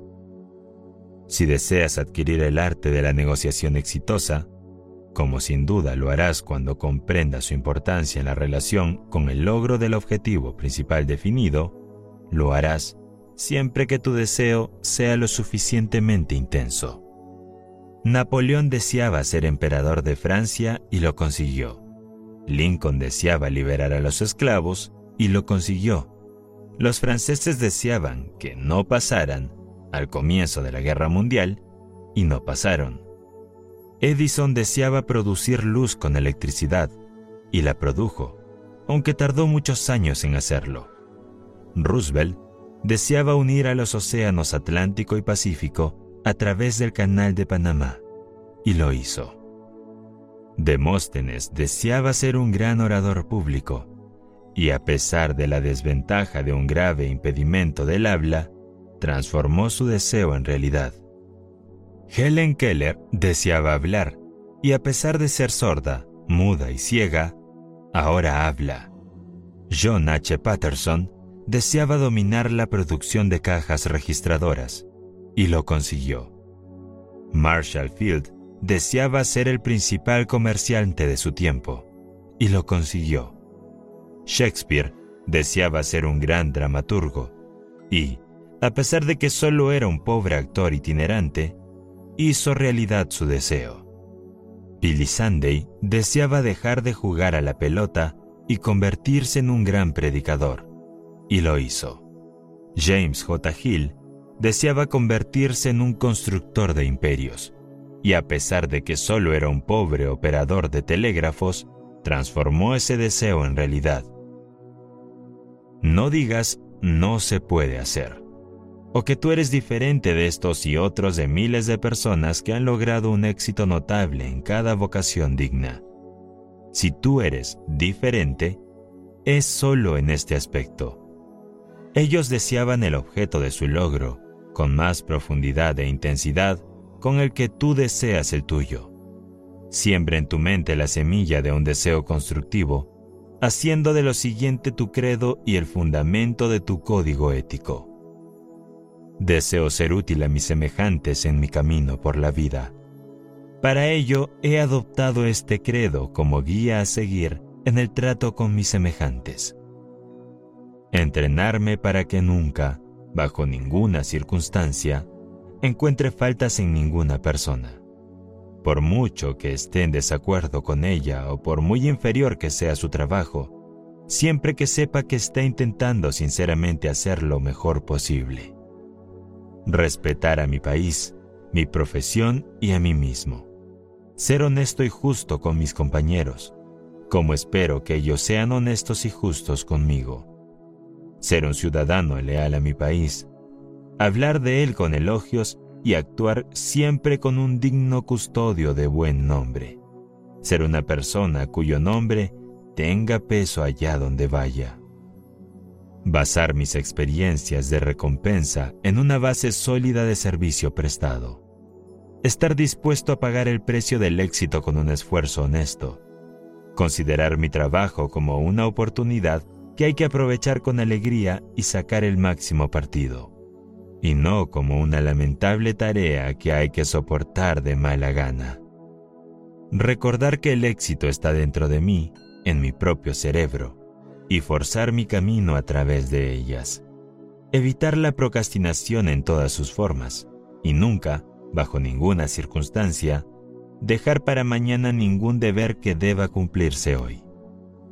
Por último, para agarrar bien las alegrías de la vida, para ser cortés con los hombres, fiel a los amigos, fiel a Dios, una fragancia en el camino que recorro. La energía que la mayoría de la gente disipa por falta de autocontrol, si se organizara y utilizara de forma constructiva, aportaría todas las necesidades y todos los lujos deseados. El tiempo que muchas personas dedican a murmurar sobre los demás, si se controla y se dirige de forma constructiva, sería suficiente para alcanzar el objetivo de su objetivo principal definido, si tuvieran tal objetivo. Todas las personas con éxito tienen una alta clasificación en autocontrol. Todos los fracasados tienen una calificación baja, generalmente cero, en esta importante ley de la conducta humana. Estudia el cuadro de análisis comparativo de la lección introductoria y observa las clasificaciones de autocontrol de G.C. James y Napoleón. Estudia los que te rodean y observa, con provecho, que todos los que tienen éxito ejercen el autocontrol, mientras que los fracasados permiten que sus pensamientos, palabras y hechos se desborden. Una forma muy común y muy destructiva de falta de autocontrol es el hábito de hablar demasiado. Las personas sabias, que saben lo que quieren y se empeñan en conseguirlo, guardan su conversación con cuidado. No puede haber ninguna ganancia de volúmenes de palabras no invitadas, incontroladas y habladas a la ligera. Casi siempre es más provechoso escuchar que hablar. Un buen oyente puede, de vez en cuando, escuchar algo que se sumará a su bagaje de conocimientos. Se requiere autocontrol para llegar a ser un buen oyente, pero los beneficios que se obtienen merecen el esfuerzo. Quitarle la conversación a otra persona es una forma común de falta de autocontrol que no solo es descortés, sino que priva a quienes lo hacen de muchas oportunidades valiosas de aprender de los demás. Después de completar esta lección, debería volver a la tabla de autoanálisis en la lección introductoria y volver a calificarse en la ley del autocontrol. Tal vez desee reducir un poco su calificación anterior. El autocontrol fue una de las características marcadas de todos los líderes de éxito que he analizado. Al recopilar material para este curso, Luther Burbank dijo que, en su opinión, el autocontrol era la más importante de las 15 leyes del éxito. Durante todos sus años de paciente estudio y observación de los procesos evolutivos de la vida vegetal, descubrió que era necesario ejercitar la facultad del autocontrol, a pesar de que se trataba de vida inanimada. John Burroughs, el naturalista, dijo prácticamente lo mismo, que el autocontrol estaba cerca de la cabeza de la lista, en importancia de las 15 leyes del éxito. El hombre que ejerce un completo autocontrol no puede ser derrotado permanentemente como Emerson ha afirmado también en su ensayo sobre la compensación, por la razón de que los obstáculos y la oposición tienen una manera de derretirse cuando se confrontan por la mente decidida que es guiada a un fin definido con completo autocontrol. Todos los hombres ricos que he analizado, refiriéndome a los que se han hecho ricos por su propio esfuerzo, mostraron pruebas tan positivas de que el autocontrol había sido uno de los puntos fuertes que llegué a la conclusión de que ningún hombre puede esperar acumular una gran riqueza y conservarla sin ejercitar esta cualidad necesaria. El ahorro de dinero requiere el ejercicio del autocontrol del más alto nivel, como espero que haya quedado bastante claro en la cuarta lección de este curso. Estoy en deuda con Edward W. Bock por la siguiente descripción, bastante pintoresca, de hasta qué punto le fue necesario ejercer el autocontrol antes de alcanzar el éxito y ser coronado con la fama como uno de los grandes periodistas de América. ¿Por qué creo que la pobreza es la experiencia más rica que puede tener un niño? Me gano la vida tratando de editar el Ladies Home Journal. Y como el público ha sido muy generoso en su aceptación de ese periódico, una parte de ese éxito ha recaído lógicamente en mí. De ahí que varios de mis buenos lectores abriguen una opinión que a menudo he estado tentada de corregir, tentación a la que ahora cedo. Mis corresponsales expresan la convicción de manera diversa, pero este extracto de una carta es una buena muestra. Es muy fácil para usted predicar la economía cuando no conoce la necesidad misma decirnos cómo, por ejemplo en mi propio caso, debemos vivir dentro de los ingresos de mi marido de 800 dólares al año, cuando usted nunca ha sabido lo que es vivir con menos de miles.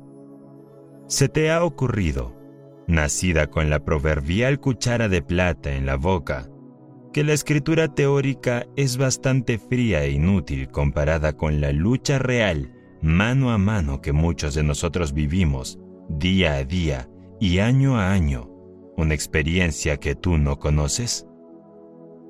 Una experiencia que no conoces.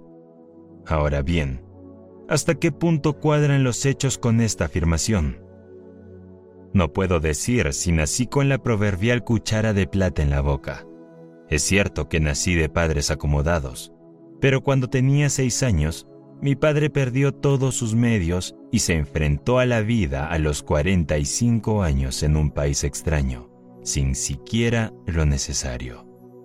Hay hombres y sus esposas que saben lo que eso significa. Que un hombre intente volver a los 45 y en un país extraño. Tenía la desventaja de no saber ni una palabra de la lengua inglesa. Fui a la escuela pública y aprendí lo que pude y eran escasos bocados. Los chicos eran crueles, como son los chicos. Los profesores eran impacientes, como son los profesores cansados. Mi padre no encontraba su lugar en el mundo. Mi madre, que siempre había tenido sirvientes a su disposición, se enfrentaba a los problemas de las tareas domésticas que nunca había aprendido ni le habían enseñado, y no había dinero. Así que, después de las horas de clase, mi hermano y yo íbamos a casa, pero no a jugar. Las horas extraescolares significaban para nosotros ayudar a una madre que cada día se volvía más frágil bajo las cargas que no podía llevar. No en días, sino durante años. Los dos niños nos levantamos en el gris y frío amanecer de invierno cuando las camas resultan tan cálidas para los niños en edad de crecimiento, y rebuscamos entre las cenizas del carbón de la hoguera del día anterior un trozo o dos de carbón sin quemar, y con lo que teníamos o podíamos encontrar hacíamos el fuego y calentábamos la habitación. Luego poníamos la mesa para el escaso desayuno, íbamos a la escuela, y directamente después de la escuela lavábamos los platos barríamos y fregábamos el suelo. Al vivir en un piso de tres familias, cada tres semanas teníamos que fregar los tres tramos de escaleras desde el tercer piso hasta el primero, así como los umbrales y la acera de fuera.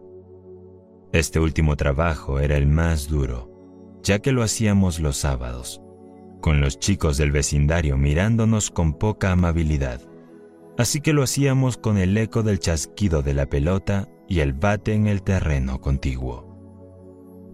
Al anochecer, cuando los demás muchachos podían sentarse junto a la lámpara o estudiar sus lecciones, nosotros dos salíamos con un cesto y recogíamos leña y carbón en las porcelanas contiguas.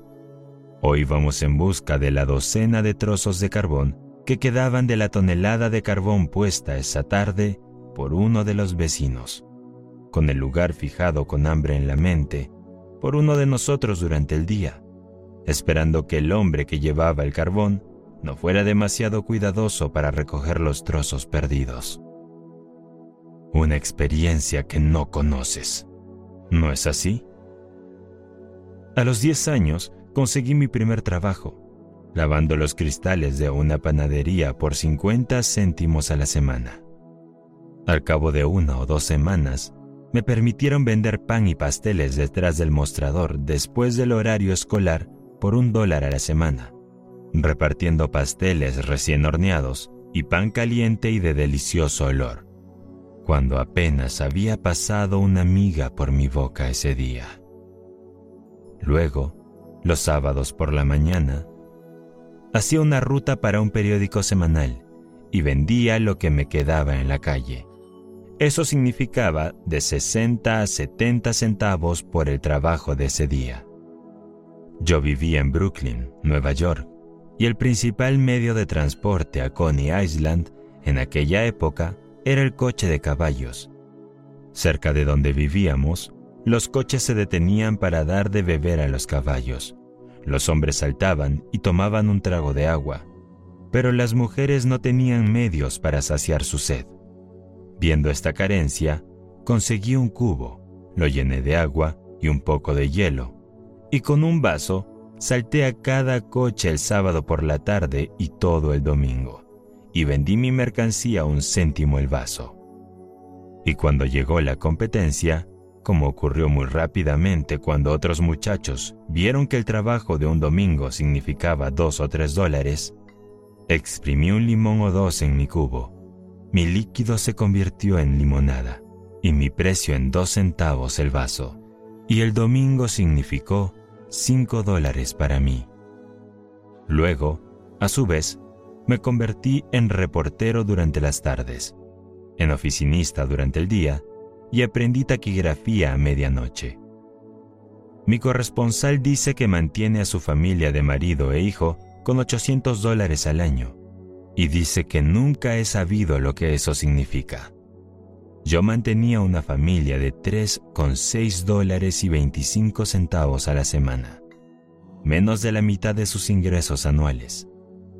Cuando mi hermano y yo, juntos, ganábamos 800 dólares al año, nos sentíamos ricos.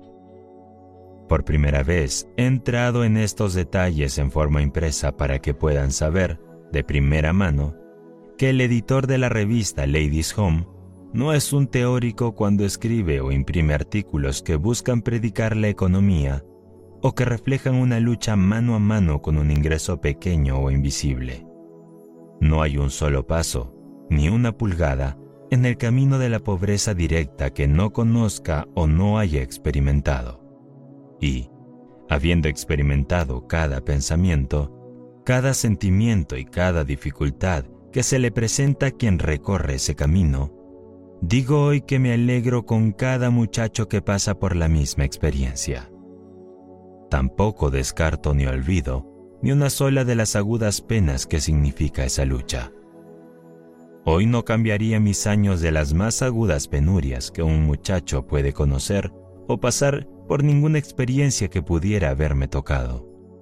Sé lo que significa ganar, no un dólar, sino dos centavos. Conozco el valor del dinero como no podría haberlo aprendido o conocido de ninguna otra manera. No podría haber sido entrenado para el trabajo de mi vida de una manera más segura. No podría haber llegado a una comprensión más verdadera de lo que significa enfrentarse a un día sin un centavo en la mano, sin una barra de pan en la alacena, sin un trozo de leña para el fuego, sin nada que comer y luego ser un niño con el hambre de nueve y diez años, con una madre frágil y desanimada. Una experiencia así que no conoces. ¿No es así? Y, sin embargo, me alegro de la experiencia y repito, envidio a todos los chicos que están en esa condición y pasan por ella. Pero, y aquí está el eje de mi firme creencia en la pobreza como una bendición no disimulada para un muchacho. Creo en la pobreza como una condición que hay que experimentar, por la que hay que pasar y de la que hay que salir, no como una condición en la que hay que permanecer. Eso está muy bien, dirán algunos. Es fácil decirlo, pero ¿cómo se puede salir de ella? Nadie puede decir definitivamente eso a otro. A mí nadie me lo ha dicho. No hay dos personas que puedan encontrar la misma salida. Cada uno debe encontrar su camino por sí mismo. Eso depende del chico. Yo estaba decidido a salir de la pobreza, porque mi madre no había nacido en ella, no la soportaba y no pertenecía a ella. Esto me dio lo primero esencial, un propósito. Luego respaldé el propósito con el esfuerzo y la voluntad de trabajar y trabajar en cualquier cosa que se me presentara, sin importar lo que fuera, siempre que significara la salida. No escogí y elegí, tomé lo que vino y lo hice de la mejor manera que supe. Y cuando no me gustaba lo que estaba haciendo, lo seguía haciendo bien mientras lo realizaba. Pero me aseguré de no hacerlo más tiempo del que tenía que hacerlo. Utilicé cada peldaño de la escalera como un peldaño para el de arriba. Suponía un esfuerzo, pero del esfuerzo y el trabajo surgía la experiencia, el fortalecimiento, el desarrollo, la capacidad de comprender y simpatizar, la mayor herencia que puede recibir un muchacho. Y nada en el mundo puede dar eso a un niño de manera que le arda, como lo hará la pobreza. Por eso creo tan firmemente en la pobreza, la mayor bendición en el camino de la experiencia más profunda y plena que puede tener un muchacho. Pero, como repito, siempre con una condición para salir de ella, no para quedarse. Antes de desarrollar el hábito del autocontrol perfecto, debes comprender la necesidad real de esta cualidad. Además, debes comprender las ventajas que el autocontrol proporciona a quienes han aprendido a ejercerlo. Al desarrollar el autocontrol, mejoras también otras cualidades que se sumarán a tu poder personal. Entre otras leyes que están a disposición de la persona que ejerce el autocontrol, está la ley de la represalia. ¿Sabes lo que significa tomar represalias? En el sentido que usamos aquí, significa devolver lo mismo por lo mismo, y no simplemente vengarse o buscar venganza, como comúnmente se entiende por el uso de esta palabra. Si te hago una injuria, te desquitas a la primera oportunidad. Si digo cosas injustas sobre ti, te desquitarás de la misma manera, incluso en mayor medida. Por otro lado, si te hago un favor, me corresponderás incluso en mayor medida si es posible. Mediante el uso adecuado de esta ley, puedo conseguir que hagas lo que yo quiera que hagas. Si deseo que te desagrade y que me prestes tu influencia para perjudicarme, puedo lograr este resultado infligiéndote el tipo de trato que quiero que me inflinjas mediante la represalia. Si deseo tu respeto, tu amistad y tu cooperación, Puedo conseguirlos extendiendo a ti mi amistad y cooperación. En estas afirmaciones sé que estamos juntos. Puedes comparar estas afirmaciones con tu propia experiencia y verás lo bien que armonizan. ¿Cuántas veces has oído el comentario? ¿Qué personalidad tan maravillosa tiene esa persona? ¿Cuántas veces has conocido a personas cuya personalidad has codiciado? El hombre que te atrae hacia él a través de su agradable personalidad simplemente está haciendo uso de la ley de la atracción armoniosa o de la ley de la represalia, las cuales, cuando se analizan, significan que lo semejante atrae a lo semejante. Si estudias, entiendes y haces uso de la inteligencia de la represalia, serás un vendedor eficiente y exitoso. Cuando hayas dominado esta sencilla ley, y hayas aprendido a utilizarla, habrás aprendido todo lo que se puede aprender sobre la venta. El primer paso, y probablemente el más importante, para dominar esta ley, es cultivar un completo autocontrol. debes aprender a aceptar todo tipo de castigo y abuso sin tomar represalias. Este autocontrol es una parte del precio que debes pagar para dominar la ley de la represalia. Cuando una persona enfadada empiece a insultarte y abusar de ti, justa o injustamente, solo recuerda que si tomas represalias de la misma manera, estás siendo arrastrado al nivel mental de esa persona. Por lo tanto, esa persona te está dominando. En cambio, si te niegas a enfadarte, si conservas la compostura y te mantienes tranquilo y sereno, conservas todas tus facultades ordinarias para razonar.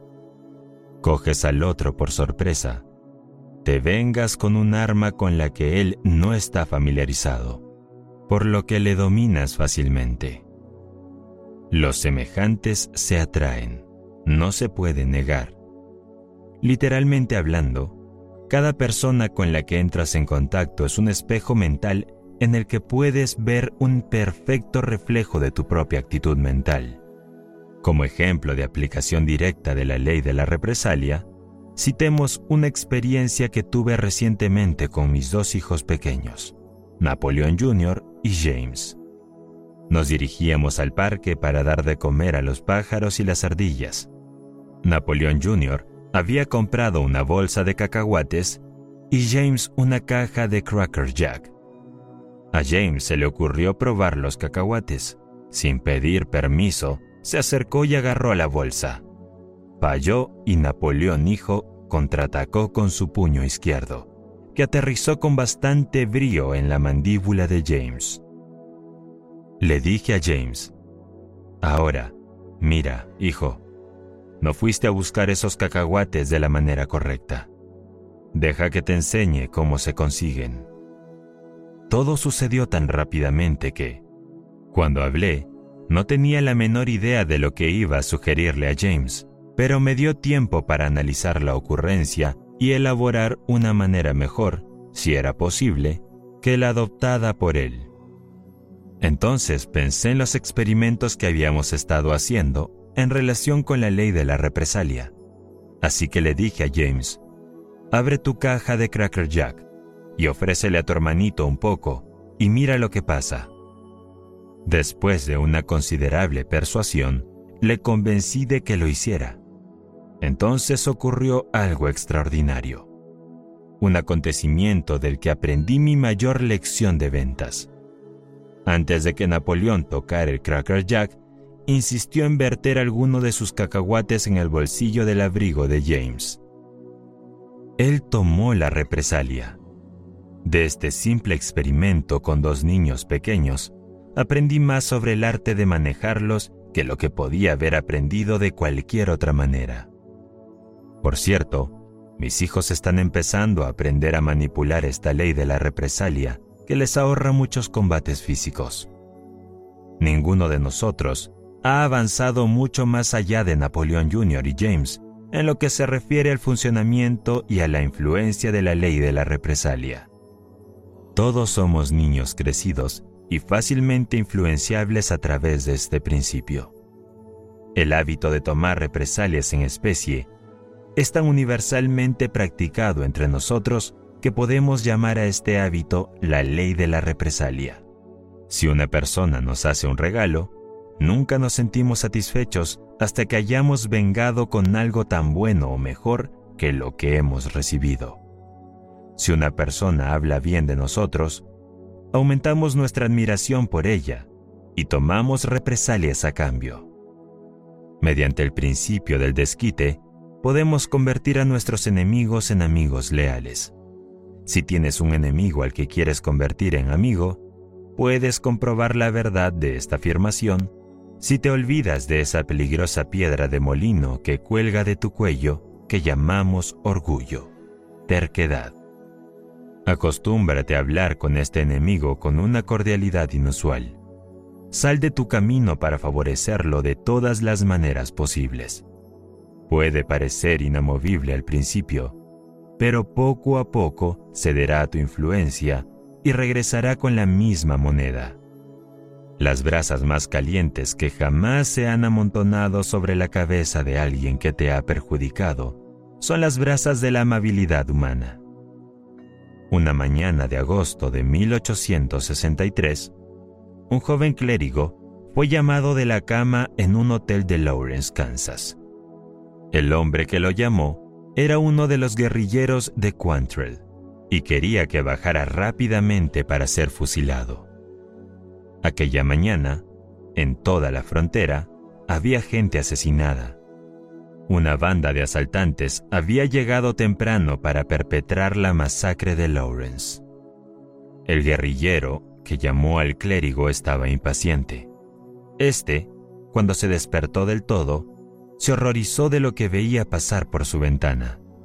Al bajar las escaleras, el guerrillero le exigió su reloj y su dinero y luego quiso saber si era abolicionista. El clérigo estaba temblando, pero decidió que si iba a morir en ese momento, no sería con una mentira en los labios, así que dijo lo que era, y siguió la admisión con un comentario que inmediatamente llevó todo el asunto a otro cauce. Él y el guerrillero se sentaron en el Porsche, mientras la gente era asesinada por el pueblo y tuvieron una larga charla. Duró hasta que los asaltantes estuvieron listos para irse. Cuando el guerrillero del clérigo montó para unirse a sus confederados, estuvo estrictamente a la defensiva. Devolvió los objetos del valor del neo-inglés, se disculpó por haberle molestado y pidió que se le tuviera en cuenta.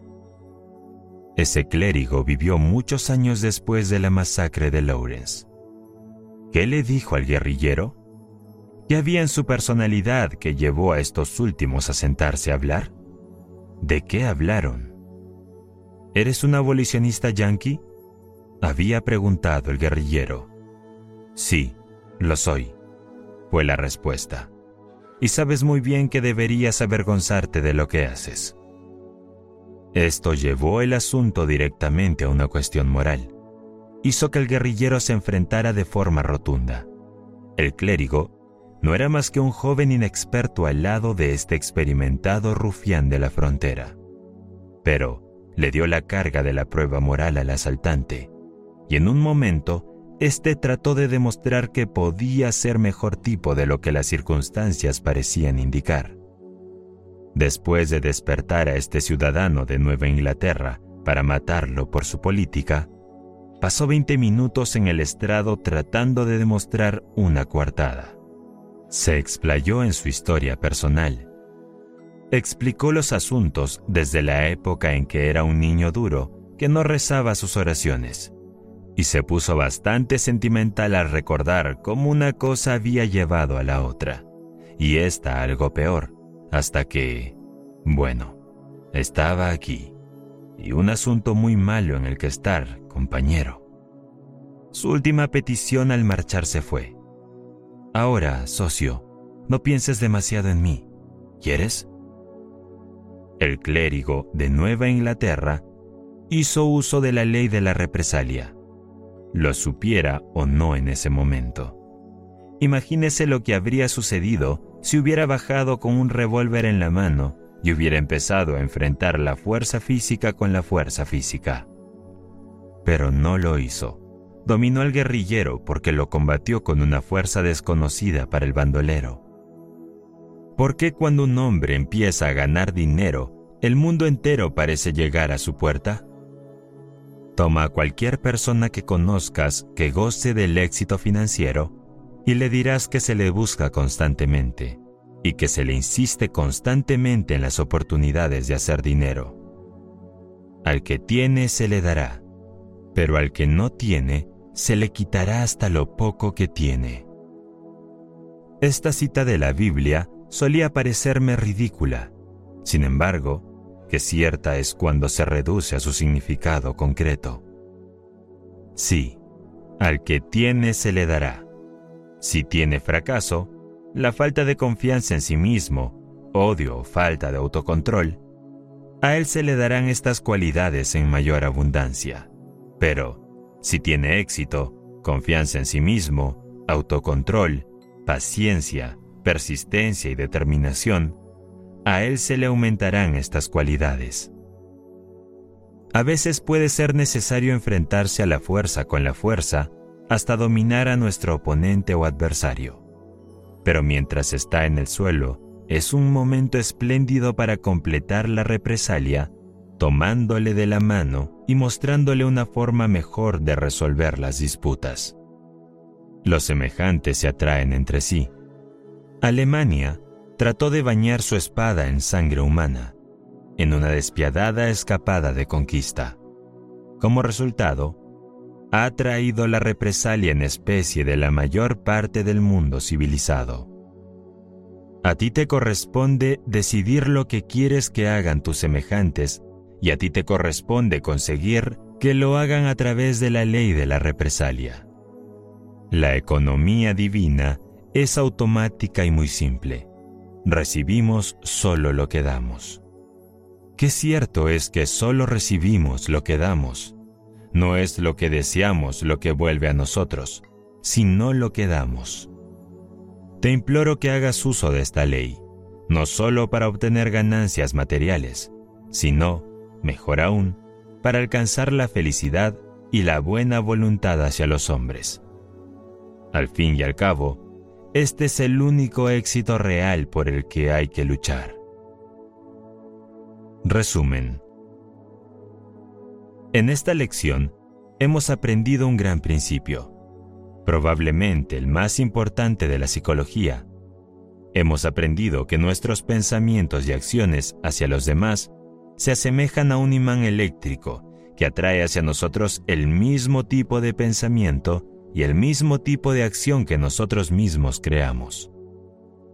Hemos aprendido que lo semejante atrae a lo semejante, ya sea en el pensamiento o en la expresión del pensamiento a través de la acción corporal. Hemos aprendido que la mente humana responde, en cierto modo, a las impresiones de pensamiento que recibe. Hemos aprendido que la mente humana se asemeja a la madre tierra en el sentido de que reproducirá una cosecha de acción muscular que corresponde, en especie, a las impresiones sensoriales sembradas en ella. Aprendimos que la bondad engendra bondad y la falta de bondad e injusticia engendran falta de bondad e injusticia. Hemos aprendido que nuestras acciones hacia los demás, ya sean de bondad o falta de ella, de justicia o de injusticia, vuelve a nosotros, incluso en mayor medida. Hemos aprendido que la mente humana responde de la misma manera a todas las impresiones sensoriales que recibe, por lo que sabemos lo que debemos hacer para influir en cualquier acción deseada por parte de otro. Hemos aprendido que el orgullo y la terquedad deben ser eliminados antes de que podamos hacer uso de la ley de la represalia de manera constructiva. Hemos aprendido lo que es la ley de la represalia, pero hemos aprendido cómo funciona y lo que hará. Por lo tanto, solo nos queda hacer uso inteligente de este gran principio. Ahora estás listo para continuar con la lección 9, donde encontrarás otras leyes que armonizan perfectamente con las descritas en esta lección sobre el autocontrol. Se necesitará el mayor tipo de autocontrol para que el principiante pueda aplicar la ley principal de la siguiente lección, sobre el hábito de hacer más de lo que se paga. Pero la experiencia demostrará que el desarrollo de tal control está más que justificado para los resultados que se obtienen de tal disciplina. La evolución del transporte. Una visita después de la clase con el autor. Nada es permanente, excepto el cambio. La vida se asemeja a un gran caleidoscopio ante el que el tiempo se desplaza constantemente, cambiando y reorganizando tanto el escenario como los actores. Nuevos amigos sustituyen constantemente a los antiguos. Todo está en un estado de flujo. En cada corazón se encuentra la semilla de la bribonería y de la justicia. Todo ser humano es a la vez un criminal y un santo, dependiendo de la conveniencia del momento para imponerse. La honestidad y la deshonestidad son, en gran medida, cuestiones de punto de vista individual Los débiles y los fuertes, los ricos y los pobres, los ignorantes y los que están bien informados se intercambian continuamente. Conéctate a ti mismo y conocerás a toda la raza humana. Solo hay un logro real, y es la capacidad de pensar con precisión. Nos movemos con la precisión, o detrás de ella, pero no podemos quedarnos quietos. Nada es permanente excepto el cambio. En la imagen de arriba se ve la prueba de que la ley de la evolución está elaborando mejoras en los métodos de viaje. Recuerda, al estudiar esta imagen, que todos estos cambios tuvieron lugar primero en la mente de los hombres. En el extremo izquierdo se ve el primer método rudimentario de transporte. El hombre no estaba satisfecho con este lento proceso. Esas dos pequeñas palabras, no satisfecho, han sido el punto de partida de todos los avances. Piensa en ellas mientras escuchas este artículo. A continuación, en la imagen, se ve la historia del transporte paso a paso, a medida que el cerebro del hombre comenzó a expandirse. Fue un gran paso hacia adelante cuando el hombre descubrió cómo enganchar un buey a un carro y así evitar el trabajo de tirar la carga. Esa fue la utilidad práctica. Pero cuando se empezó a utilizar la diligencia, eso fue tanto de utilidad como estilo. Sin embargo, el hombre no estaba satisfecho, y esta insatisfacción creó la locomotora que conocemos hoy en día. Ahora todos estos métodos de viaje han sido descartados, excepto en ciertas partes no civilizadas o no comercializadas del mundo el buey que tira de la carretera, la diligencia y la rudimentaria locomotora pertenecen a épocas pasadas. A la derecha se ven los métodos de transporte del presente. Compárenlos con los del pasado y podrán hacerse una idea de la enorme expansión que se ha producido en el cerebro y la mente del hombre. El hombre se mueve ahora más rápidamente que en el pasado. A partir del primer tipo de locomotora, se ha desarrollado una poderosa máquina capaz de arrastrar 100 vagones de carga, en comparación con el pequeño y ligero vagón que se podía arrastrar con la original. Los automóviles que viajan a una velocidad de 75 millas por hora, como lo eran los carros de dos ruedas en épocas pasadas. Además, están al alcance de todos los que los desean. Y aún así, la mente del hombre no estaba satisfecha. El viaje por la tierra era demasiado lento. Volviendo sus ojos hacia arriba, observó las aves que se elevaban en los elementos y se determinó a superarlas. Estudia también la palabra decidido, pues todo lo que el hombre se empeña en hacer, lo hace. En el breve periodo de 15 años, el hombre ha dominado el aire y ahora viaja en el avión a una velocidad de 150 millas por hora. El hombre no solo ha hecho que el aire le transporte a una velocidad asombrosa, sino que ha aprovechado el éter y ha hecho que éste transporte sus palabras alrededor de la Tierra en una fracción de segundo. Hemos estado describiendo el pasado y el presente. En el fondo de la imagen podemos ver el siguiente paso que dará el hombre en cuanto a métodos de desplazamiento.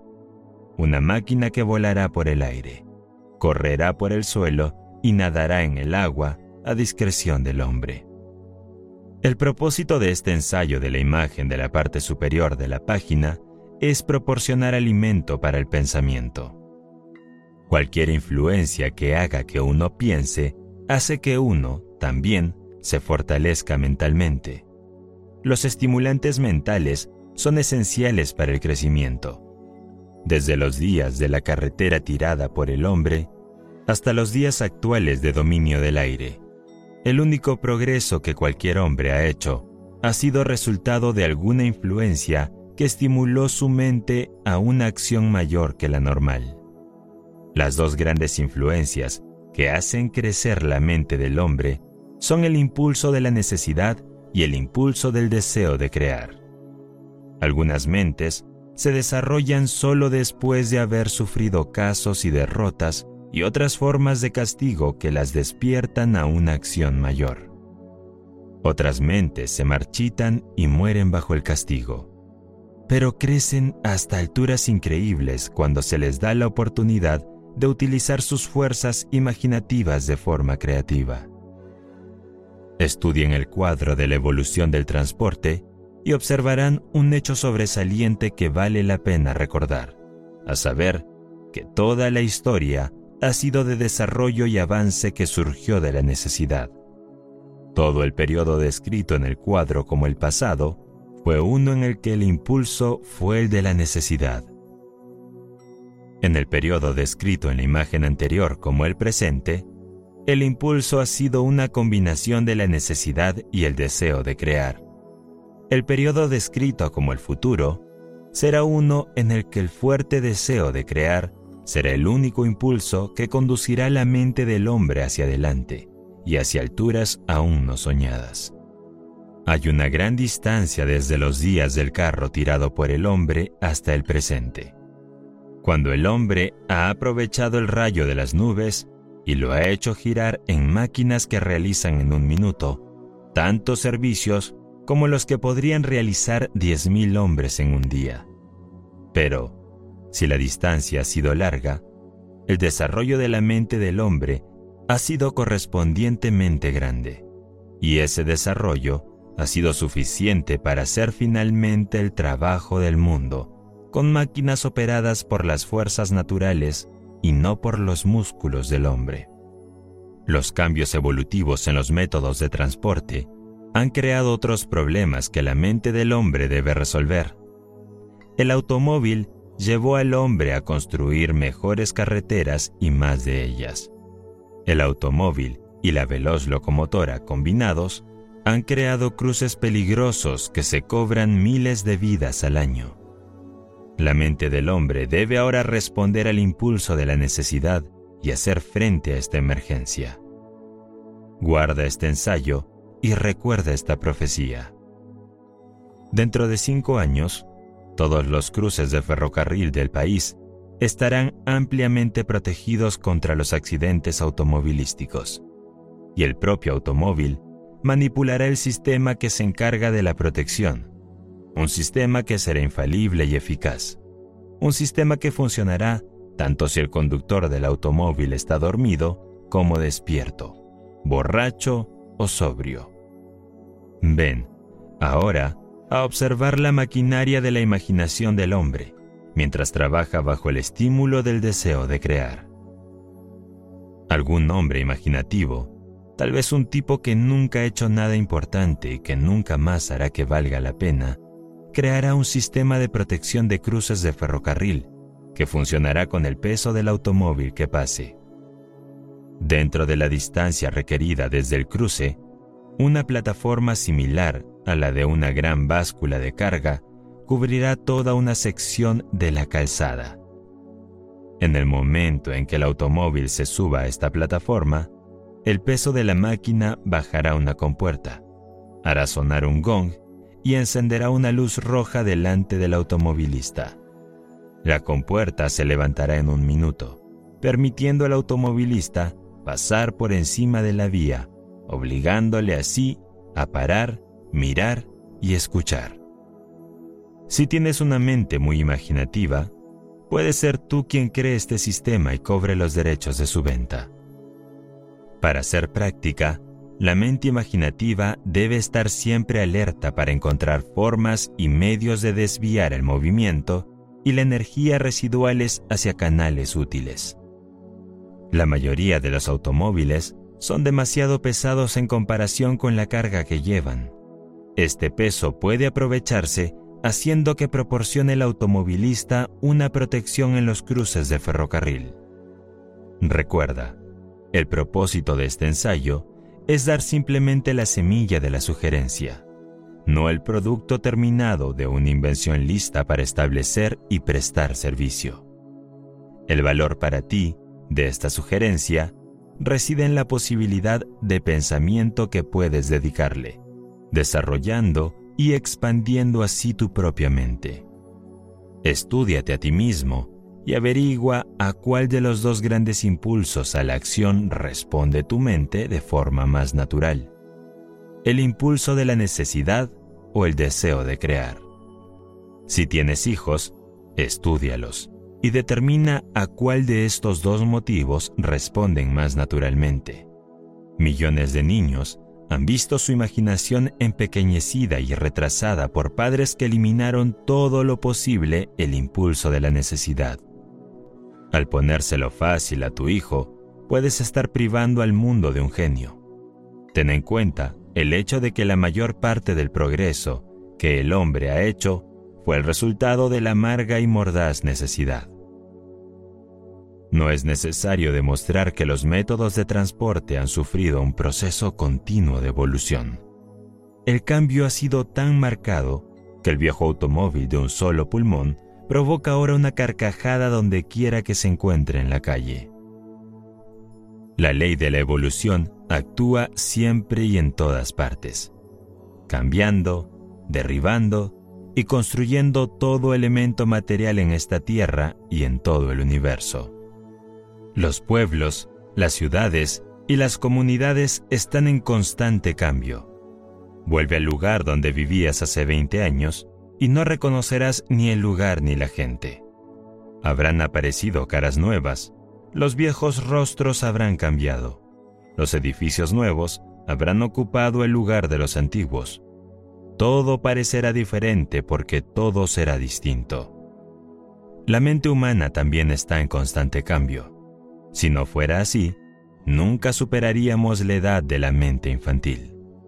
Cada siete años, la mente de una persona normal se desarrolla y expande notablemente. Es durante estos cambios periódicos de la mente que se pueden dejar los malos hábitos y cultivar los mejores. Es una suerte para el ser humano que su mente esté sometida a un proceso continuo de cambio ordenado. La mente que es impulsada por el impulso de la necesidad o por amor a la creación se desarrolla más rápidamente que la mente que nunca es estimulada a una acción mayor que la necesaria para la existencia. La facultad imaginativa de la mente humana es la mayor maquinaria jamás creada. De ella han surgido todas las máquinas y objetivos creados por el hombre. Detrás de las grandes industrias, ferrocarriles, bancos y empresas comerciales está la poderosa fuerza de la imaginación. Obliga a tu mente a pensar. Procede a combinar viejas ideas en nuevos planes. Todo gran invento y todo logro comercial o industrial sobresaliente que puedas nombrar no es, en última instancia, sino la aplicación de una combinación de planes e ideas que han sido utilizados antes, de alguna u otra manera. Detrás del martillo que golpea, con el que se forja el acero, detrás del clamor del taller. El buscador puede encontrar el pensamiento. El pensamiento que es siempre maestro del hierro y el vapor y el acero que se eleva por encima del desastre y lo pisotea. El trabajador puede inquietarse y juguetear o trabajar con golpes lujuriosos, pero detrás de él está el pensador, el hombre de ojos claros que sabe, porque en cada arado o sable, cada pieza y parte y todo, debe ir el cerebro del trabajo, que da un alma a la obra.